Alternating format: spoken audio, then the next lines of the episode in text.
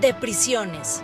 Es un espacio en el que se habla de la necesidad de sacar de la oscuridad a la cárcel, reconociendo su importancia en la dinámica social y su impacto en la construcción de condiciones de seguridad. Hablamos con expertos del fenómeno de la prisión y de propuestas de solución. Estamos seguros de que nunca habías pensado en todo esto. Hola amigos, buenas tardes. Eh, soy Luis Durán. Nuevamente estamos en su programa de prisiones. En este espacio hablamos de lo que pasa en la cárcel y lo que pasa afuera de la cárcel, siempre con la intención de mejorar las condiciones, de generar una conciencia social y poder hacer que eh, todo este contexto y este entorno del encierro sea diferente en positivo.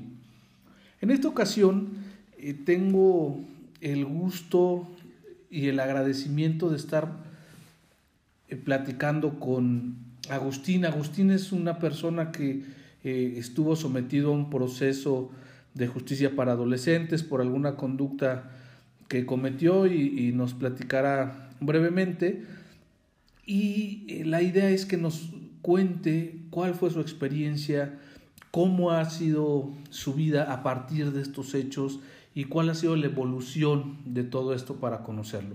Agustín, gracias por estar acá con nosotros, platicando, compartiendo eh, esta etapa de tu vida. Eh, estoy seguro que a las personas que nos escuchan les va a interesar muchísimo y van a saber que sí efectivamente existe este proceso de reinserción. No es un ideal ni es una utopía.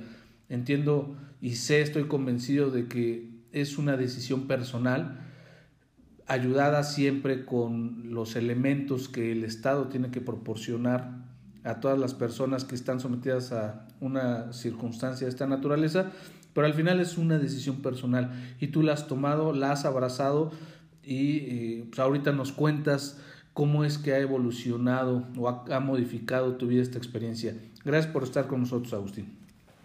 Gracias y muy buenas tardes.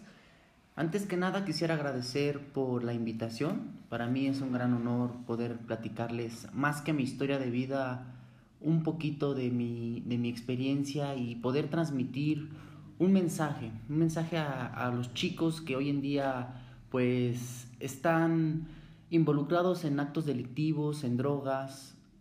Es algo que me interesa y con mucho gusto voy a platicarles mi historia. Gracias Agustín. Vamos a empezar por, por saber qué pasó. Eh, tú estuviste bajo una medida de internamiento en algún centro de internamiento para adolescentes eh, de México. Estuviste por una conducta delictiva, obviamente. ¿Cuál fue esta, esta conducta? ¿Qué tiempo estuviste privado de la libertad y, y cómo fue el, el, la, la, conducta que, que desplegaste? Estuve yo interno por cinco años por el delito de secuestro agravado. Hubo demasiados factores que influyeron para llegar hasta ese grado. Uno de ellos fue el, el ambiente en donde vivía. Yo soy de la Ciudad de México, soy de una colonia. La colonia se llama Santa María la Ribera. Soy muy orgulloso de ser de allá. Desafortunadamente, el ambiente y el medio social que se vive hoy en la Ciudad de México es un poco agresivo, es un poco, eh, vamos a decirlo, bruto por, por la, la, insensibilidad y la ignorancia que vive mucho hoy en día la sociedad. Pero así fue como empecé yo a, a, empezar a desenvolverme en, ese medio de, de, de delincuencial. ¿Has tenido antecedentes ahí en la Ciudad de México? ¿Tuviste algún otro ingreso en algún centro para adolescentes? Sí, efectivamente estuve, tuve cuatro ingresos al tutelar de allá de México y, y fue una experiencia poco agradable, la verdad. Hay muchos chicos que les hace falta mucha atención, les hace falta ese apoyo tanto emocional como moral, económico sobre todo, porque pues es el principal motivo por el cual llegan a ese lugar. O sea, tú piensas que el origen de la conducta delictiva se puede encontrar en las situaciones de desventaja económica en la que eh, pues, muchos, gran parte de la sociedad mexicana se encuentra? Hay muchos factores, pero ese es el principal. Yo creo que también el, apoyo emocional, de, sobre todo de la familia, que es la base de, todo lo, lo bueno o malo que seas como persona, es la familia. Entonces, si no tienes una familia donde puedas tener un refugio, un respaldo, de decir, yo tengo mi familia, que si ahorita tengo hambre y voy y, ellos me pueden dar de comer, es como el, principal factor. Pero también influyen muchas otras cosas. En lo personal, yo cuando fui niño, mis papás se separaron. Eh, yo tenía seis años de edad. Eh, viví un tiempo con mi mamá, un tiempo con papá pero siempre recibí el rechazo porque pues ella, mi madre se juntó con otra persona, mi padre se juntó con otra señora, entonces no fue lo mismo. Yo vivía rechazo por ambos lados, tanto como papá como con mamá. Decidí al final irme a vivir con mi tía. En mi tía yo tenía, con mi tía yo tenía una casa, tenía un lugar donde, donde vivir. ¿A qué edad tomaste esa decisión? a los nueve años de edad. A los nueve años de edad fue cuando me salí de la casa de mi papá, fui a vivir con mi tía, fue cuando empecé en sí con mi carrera delictiva. Y aún, y, además de eso, inicié con las drogas, inicié a, a probarla. Empecé con el tabaco, el alcohol, posteriormente la marihuana, y de ahí se derivaron todas las demás drogas que, que, puedan imaginarse, las empecé a probar desde esa edad. Desde los nueve años empezaste con algún consumo Así es. de sustancias. Y esto fue llevándote poco a poco a eh, reunirte con algún grupo de personas y esto de, concluyó en la actividad delictiva. Sí. En el barrio lo que, lo que se respeta es la banda, así. hay pandillerismo, hay este, conductas delictivas, hay drogas, hay fiestas. Entonces debes de encajar correctamente ahí, debes de... Todos somos humanos y necesitamos tener esa interacción con la sociedad. Y si en ese momento esa era mi sociedad, ese era mi mundo, pues tenía que encajar en él. Y mencionabas hace rato que les mencionaba que el principal factor muchas veces es el dinero, pero no solamente eso, sino también llega el momento en el que tú quieres respeto, quieres incluso tener poder ante, ante, la, ante la banda, o sea, hacer, tener un reconocimiento que a lo mejor no lo tienes en tu casa o en tu escuela, el reconocimiento lo encuentras con la banda. Y eso te va retando a hacer delitos o realizar conductas cada vez más graves, cada vez más atrevidas, retando a la autoridad para obtener el respeto de la banda? Sí, en efecto, el reconocimiento lo vas teniendo desde que empiezas a hacer cosas. Supongamos, eh, desde que llegas a la tienda y te robas un dulce, ahí es como inicias de que dices, órale, sí lo hice, mira, y es más, te invito a la mitad.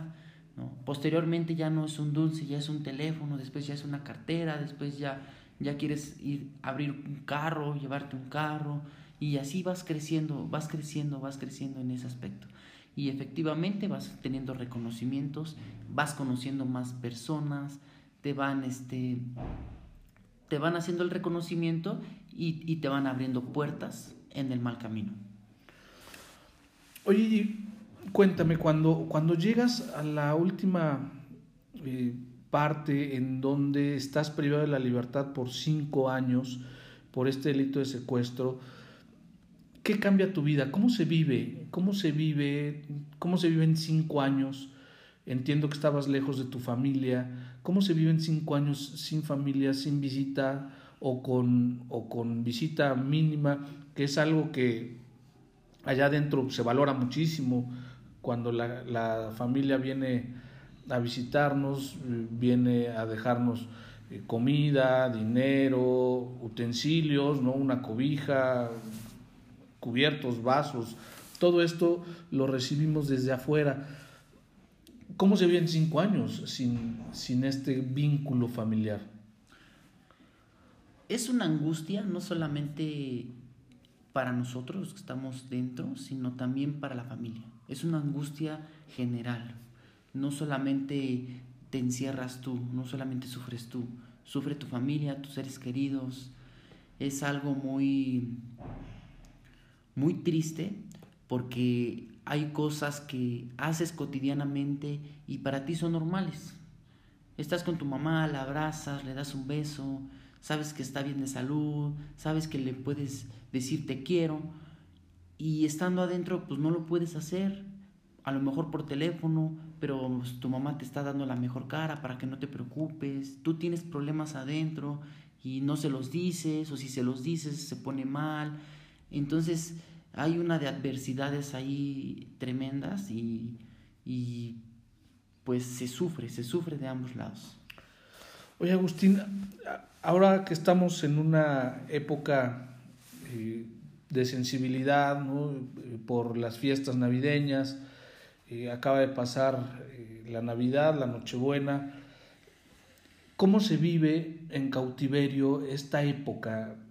¿Cómo, cómo, es, cómo se pasa esta época en un centro de reclusión?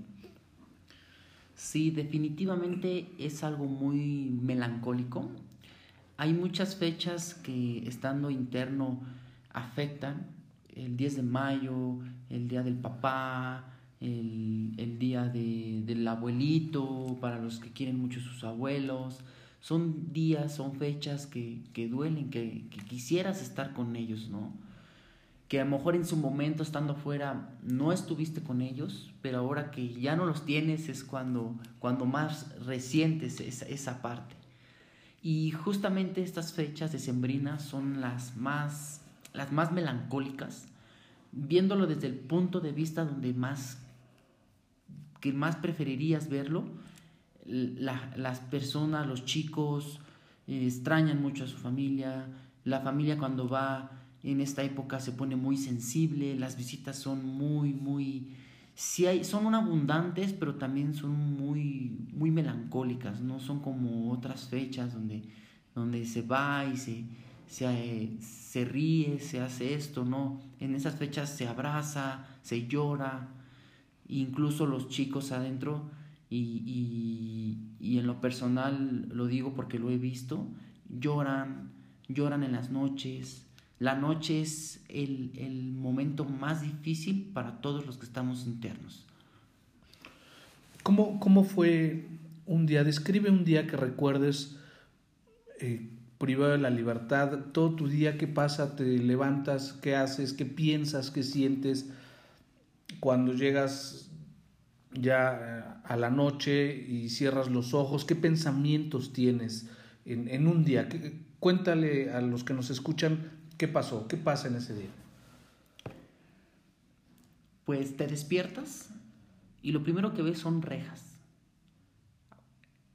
Si tú estabas en un sueño donde soñabas con tu familia, soñabas con tus amigos, soñabas con, con, la calle, soñabas con algún lugar que te llena mucho, no sé, la playa, un bosque, y te despiertas y lo único que ves es a tus compañeros de dormitorio y ves las rejas y ves al custodio que ya te está levantando, te está diciendo ya párate, ya vamos, bañate esto. Entonces, desde ahí empieza el día estresante. Una vez que te paras, vas a, a, la, la, lista, al cambio de turno, llegan otros custodios, este, todo se hace muy, muy cotidiano día a día. Vas al desayuno, al famoso rancho, que a lo mejor y para algunos dicen, no, pues es que está muy fea la comida, pero para otros dicen, bueno, pero pues tan siquiera voy a comer. Y pues sí, es la realidad. Digo, peor es morirse de hambre. Entonces, después del desayuno se vive otra vez la lista. A mí en lo personal me tocó estar en un centro de, de, de social para menores. Entonces, la vida se vive muy distinta ahí a como me han platicado que es en, en un centro de recesión social para adultos. Yo estuve en una para menores y ahí hay muchas ventajas, a la vez hay ventajas y a la vez desventajas. Las desventajas pues son laborales porque no hay mucho manejo de, de, dinero, pero las ventajas pues son muy positivas porque te dan muchas oportunidades de poder estudiar, de poder tener capacitaciones de, carpintería, de estilismo, de serigrafía. Entonces, para el que quiere superarse y ser mejor persona en, en un tutelar para menores, lo puede hacer muy, muy fácil y rápidamente. Posteriormente, también eh, te, te, hacen una programación para que tú vayas a la escuela, estudies, hagas deporte, cumplas con tus horarios de, de los talleres, de psicología, terapias. Y cuando llega la noche, ¿qué pasa? Una vez dando el cierre, vas a la, a la cena, va el cierre y ahí es donde empieza el momento, vamos a llamarlo, más triste de la historia. Porque cuando tu mente está ocupada, no sé, haciendo una pulsera de hilo, haciendo una cajita en la carpintería, incluso haciendo un mueble o, en la serigrafía, sublimando, tu mente está ocupada y, y, no piensas en nada. Pero una vez que llegas a tu dormitorio y, estás en tu cuarto acostado, entonces la cabeza empieza a dar vueltas y empiezas a pensar, empiezas a pensar en el pasado, en que si lo, por qué lo hice, en el por qué, en que si lo hubiera hecho así, en que mejor no lo hubiera hecho, en que si mi familia está bien, si mis amigos se preocupan, si quiero hablar con ellos, si tienes hijos, todo el tiempo estás pensando en tus hijos. Agustín, ¿cómo cambió, cómo cambió tu vida después de esta experiencia?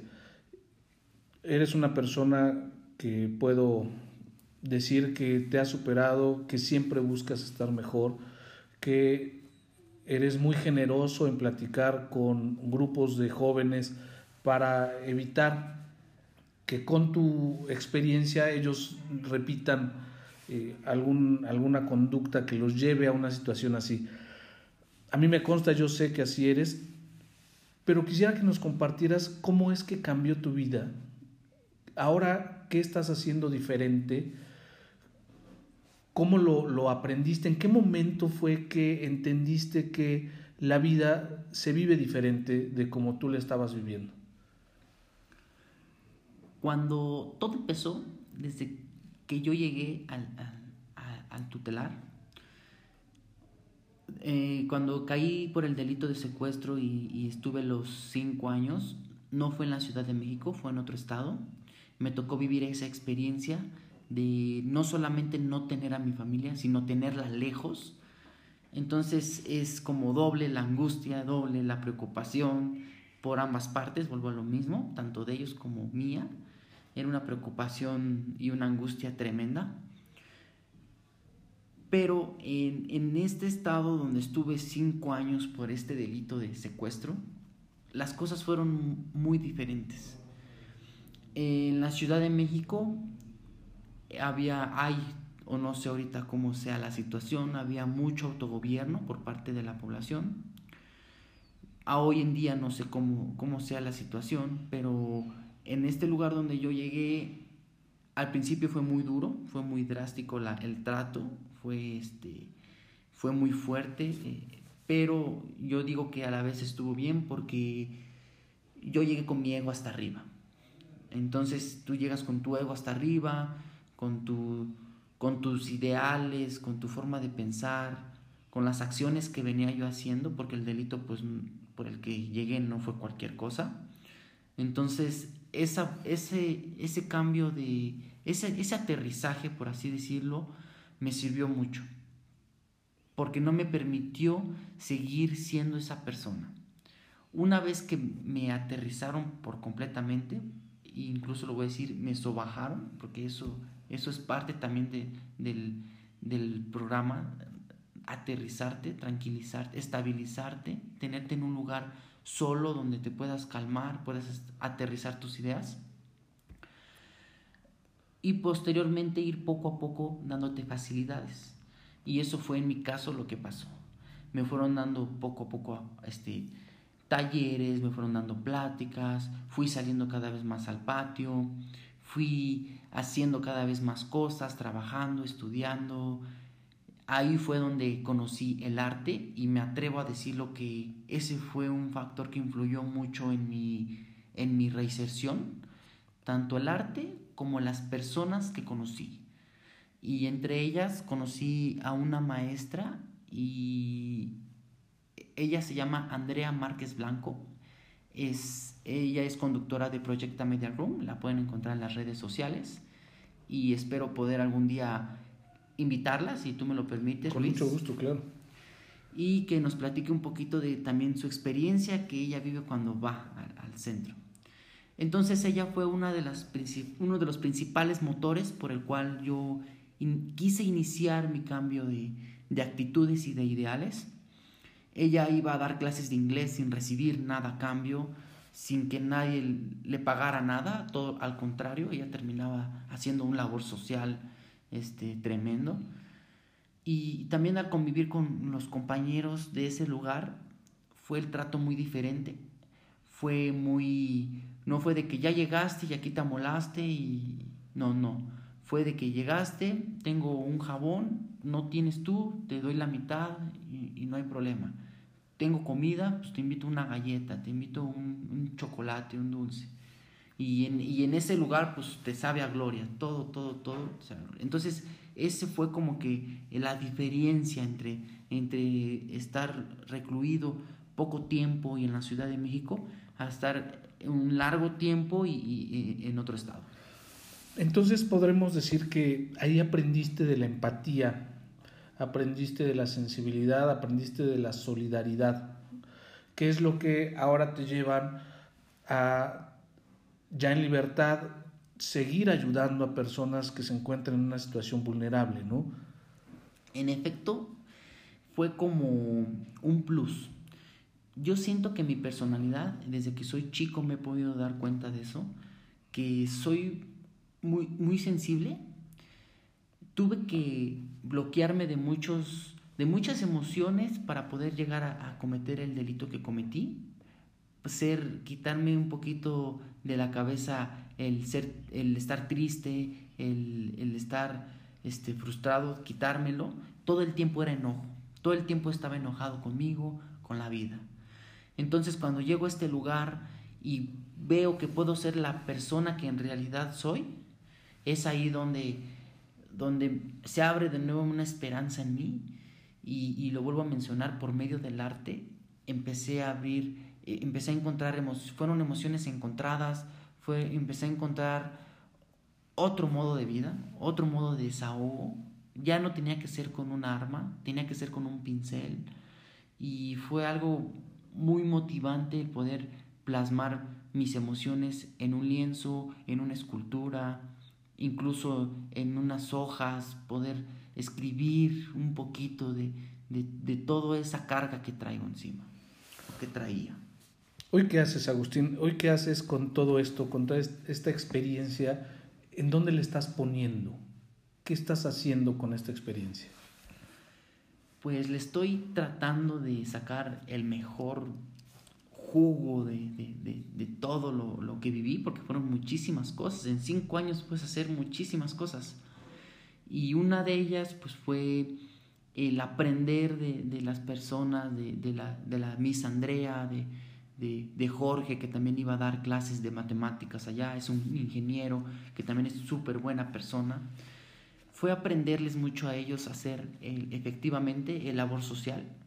Hoy en día traigo en mente un proyecto que es una...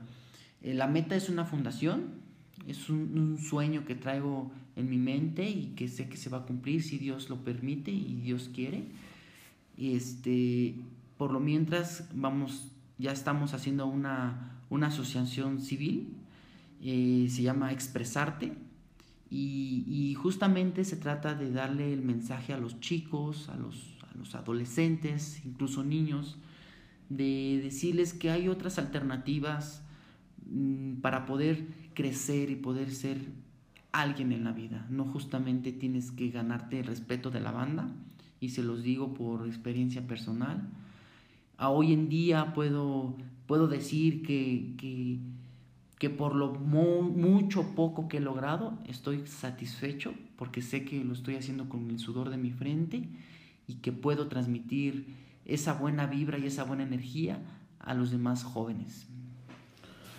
Qué bueno, Agustín, que eh, te conviertes en un ejemplo y voy a decirlo yo, sé que estás teniendo reuniones con un grupo de jóvenes que cada vez va creciendo más y a los que les compartes esta experiencia, pero además los ayudas, los ayudas a encontrar trabajo o los ayudas a poner un negocio que les permita tener dinero para satisfacer sus necesidades básicas.